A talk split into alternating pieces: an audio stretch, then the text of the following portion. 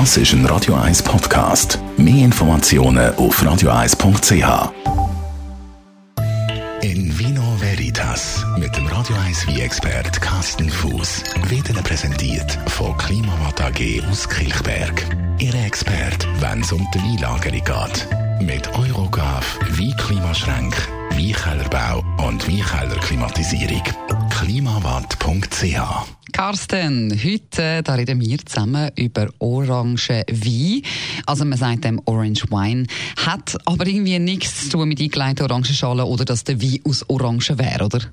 Also Orange Wie ist, äh, wie der Name vermutet, ein Wie, äh, wo eine Farbe hat, wo an Orange erinnert. Das hat aber nichts mit Orange zu tun. Das ist nur die Farbe, wo einfach so eben orangefarbig ist. Und das ist eine eigentlich eine alte Vinifikationsmethode, wie man Wie gemacht hat.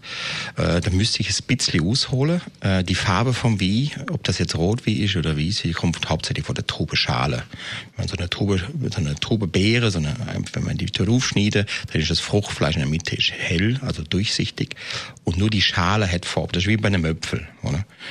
Und ähm, wenn ich jetzt die mini-rote Trube durch, sagen wir mit Presse, läuft der Saft leicht raus und dann kriege ich auch aus rote Trube ein weiße wie.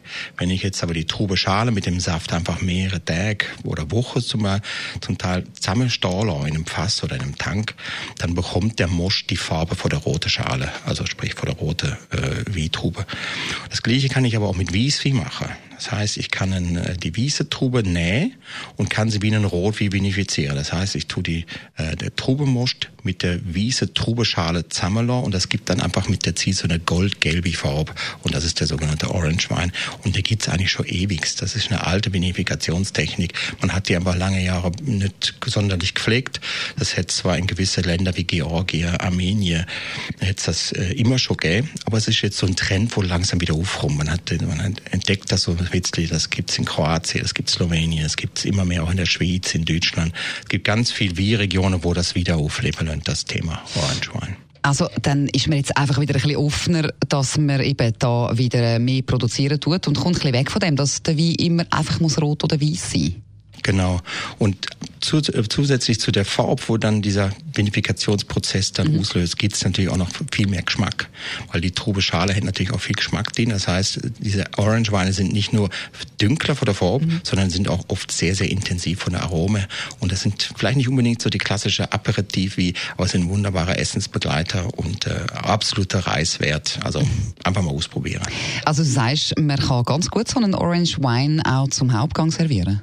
Genau, weil eben die, durch diese Aromatik vom, von der Trube plus die Farbe äh, gibt's auch noch Gerbstoffe in der Wie, weil die Trubeschale ein Gerbstoff drin. Das heißt, wir haben im A-Satz Rotwein-artige Wieswi. Also das, ich sage mal, das sind Wieswi für Rotweintrinker.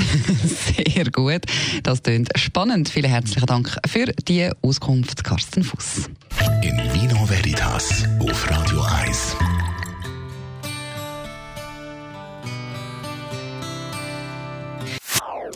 Das ist ein Radio 1 Podcast. Mehr Informationen auf radio1.ch.